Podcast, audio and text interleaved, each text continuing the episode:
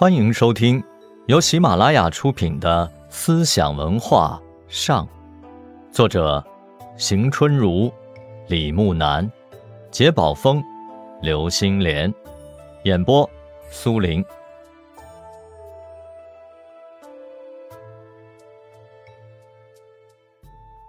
早期道教，道教所谓的道，从宗教教义上讲。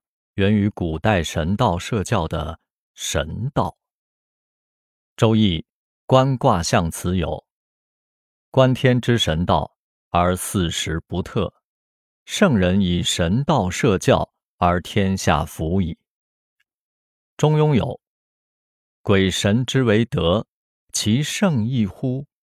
视之而弗见，听之而弗闻，体悟而不浅，使天下之人。”斋名圣福，以成祭祀。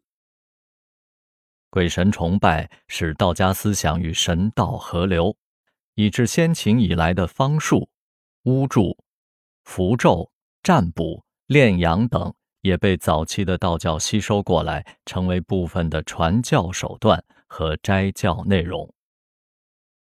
西汉时期，董仲舒的调阴阳、顺四时、序五行。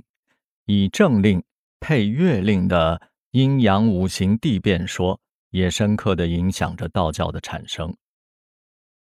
张陵草创五斗米道，他就把道区分为二十四志，各配以阴阳五行，上应二十八星宿，下应二十四节气。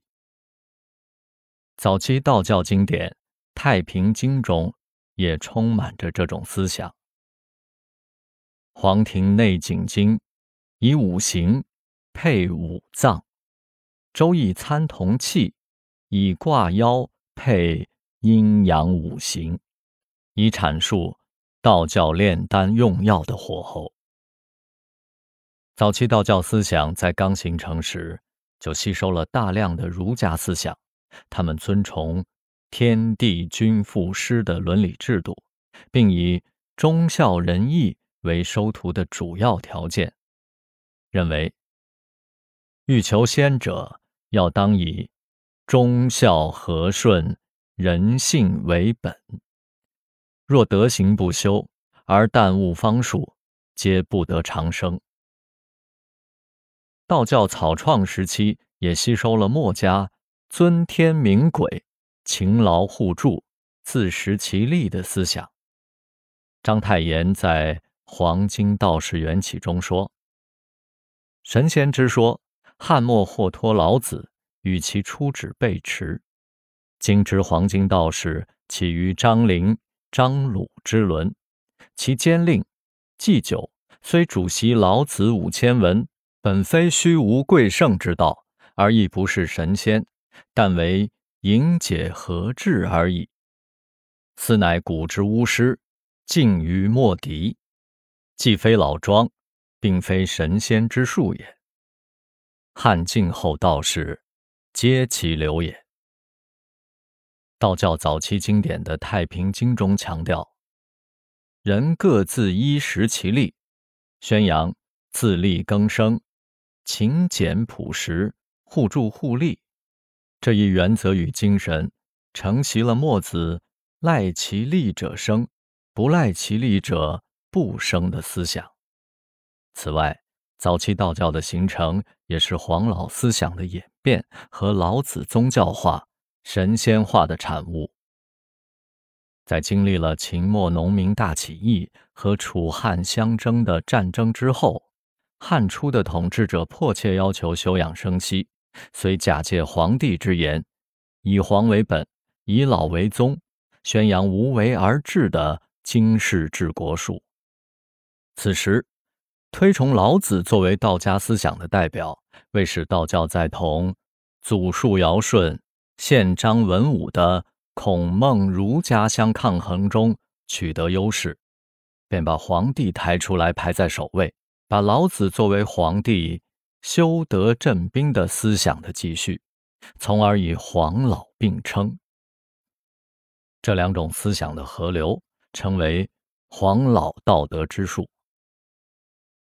司马迁《史记》不以墨家尊崇的夏禹、儒家尊崇的尧舜为中华文明的源头，而是把黄帝作为创建中华文明的始祖。论大道，则先黄老而后六经。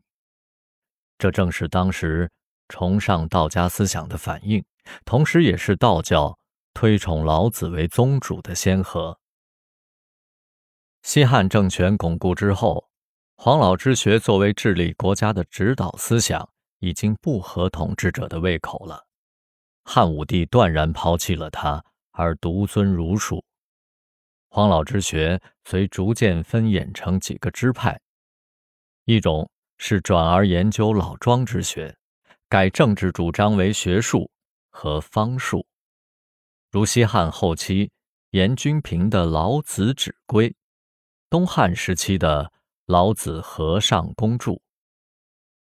另一种是变为吸收老子哲学思想中的守慈、柔弱的思想，他们退隐世事，钻研养生术，推崇黄老做。医药之祖，老子与彭祖并列成为神仙养生家。他们直接为道教养生学所吸收。还有一种是发展成上标老子、次述神仙的神仙说，把有修养的人分为神人、智人、真人、化人。肌肤若冰雪。闹曰若处子，不食五谷，西风引鹿，乘云气，御飞龙而游乎四海之外。这些思想对道教长生成仙信仰的形成产生了极大的影响。道教信奉的仙人、神人，就是这些真人、智人，不食五谷，乘风驾雾。来去无踪的超人，是具有种种超越凡人能力的，或具有某种神灵功能的不死的人。黄老学说的分野，为道教的形成孕育了思想源泉。道教尊崇黄帝、老子，并奉老子为教祖，也与这种历史的背景有直接关系。西汉之际，佛教的传入、佛经文典的翻译、宗教仪式的活动，直接影响了汉民族的生活，刺激了民族感情与宗教意识，激发起创立一种表现中国传统的民族宗教来对抗外来宗教的热情。因此，在东汉的顺帝、桓帝时期。张陵在巴蜀地区草创五斗米教，汉灵帝时，张角创太平道，这些都标志着早期道教的产生。听众朋友们，本集播讲完毕，感谢您的收听，我们下集再见。